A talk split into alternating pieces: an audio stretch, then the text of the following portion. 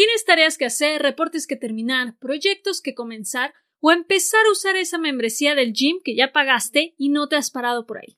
Pero lo estás postergando y postergando para luego. Entonces estás procrastinando. Nunca dejes para mañana lo que puedes hacer hoy. Benjamín Franklin.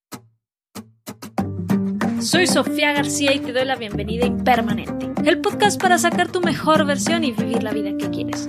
Sacar tu mejor versión para mí significa convertirte en esa persona que naciste para ser, quitando el piloto automático y abrazando todo tu potencial, a la vez que creas un impacto positivo hacia tu entorno y quienes te rodean. Espero poderte apoyar en el camino de convertirte en tu mejor versión. Y ahora, comencemos. La procrastinación es postergar actividades que se deben hacer sustituyéndolas por actividades más agradables o que sí nos gusta realizar. Como algunos ejemplos de esto podemos encontrar el navegar en las redes sociales, ver series, los videojuegos o las salidas con los amigos. A todos nos ha pasado, pero si nos quedamos ahí puede llegar a estropear nuestra vida. Nuestra mente pone excusas siempre para salirse con la suya. Todavía hay tiempo, se entrega hasta la siguiente semana, tienes lo que se necesita para hacerlo nada más en un par de horas. Dejémoslo para el último momento. Pero ¿por qué lo hacemos?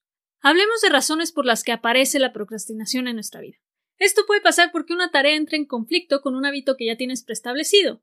No sabemos en dónde ponerlo, no encontramos dónde podemos encajar esa nueva tarea o proyecto. Nos hace falta un método adecuado. Otro puede ser porque queremos tener logros o gratificaciones instantáneas. Tener resultados rápidos y fáciles se vuelve adictivo. Sí, es adictivo. Las redes sociales son el perfecto ejemplo de la gratificación inmediata, y ahí el por qué son el distractor número uno. Otra es porque sobreestimamos nuestra productividad futura. Dejamos para el último pensando que lo haremos fácil o que el momento indicado todavía no llega. El clásico de se entrega el viernes, ah, yo creo que el viernes en la mañana puedo hacerlo. Y podemos encontrar también que será por razones de miedo. El miedo puede paralizarnos. El miedo al qué dirán, el qué pasará si fallo. Otra es el perfeccionismo. Le das tantas vueltas para redondear esa gran idea que traes en la cabeza que terminas por no hacer nada.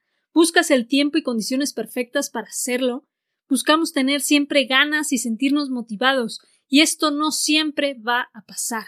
No hay que buscar ser perfectos, sino comenzar e ir mejorando en el camino. Si no empezamos, las ganas y la motivación no van a llegar solas. Esto se llama sinergia, la cual crea momentum.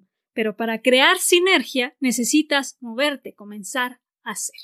Ahora, ¿cómo podemos acabar con la procrastinación? Vamos platicando de siete maneras con las que podemos acabar con ella y que logres hacer ahora lo que has ido dejando pendiente.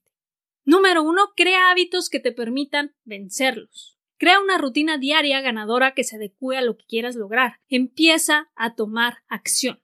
No busques la perfección como te comentaba.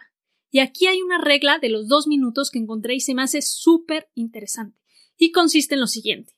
Cuando no quieres hacer algo, solo dile a tu mente que lo vas a hacer por dos minutos. Ponle tú que tengas que escribir un reporte. Dile a tu mente que vas a escribir ese reporte únicamente por dos minutos y lo vas a dejar de hacer.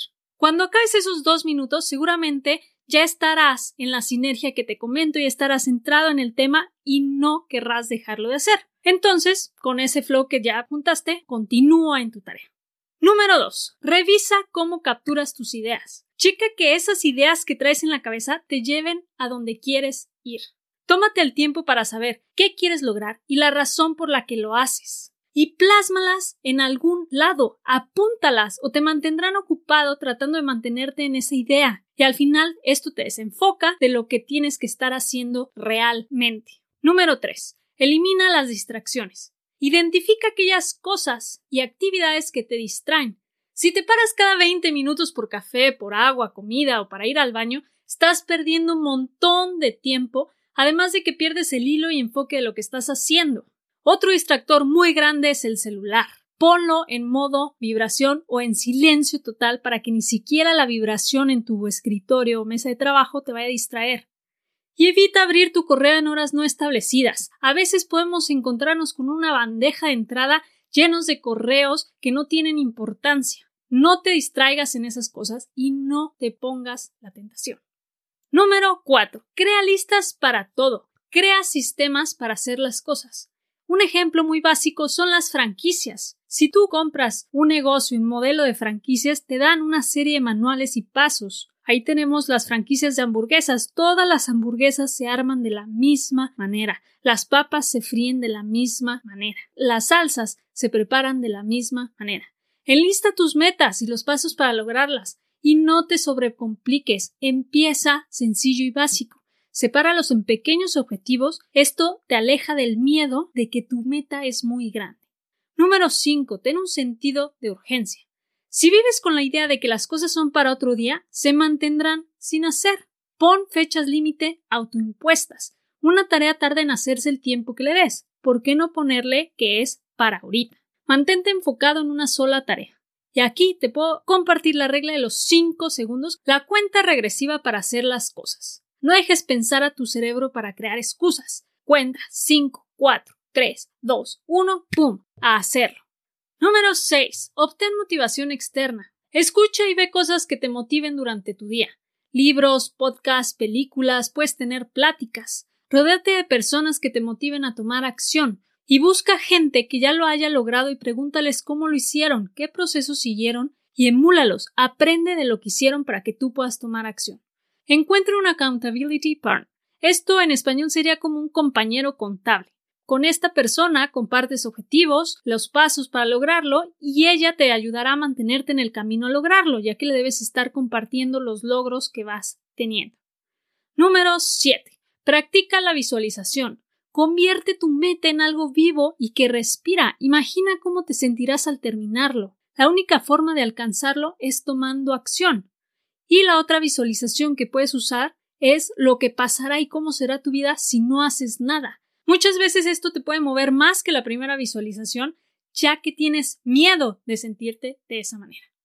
Hemos terminado las siete maneras de acabar con la procrastinación, pero lo más importante es que ya sabes que a todos nos pasa. No hay quien se escape y no es algo extraño lo que estás pasando. Y está en ti cambiarlo. No dejes que tu mente controle lo que haces y lo que no. Ponte a cargo de la situación.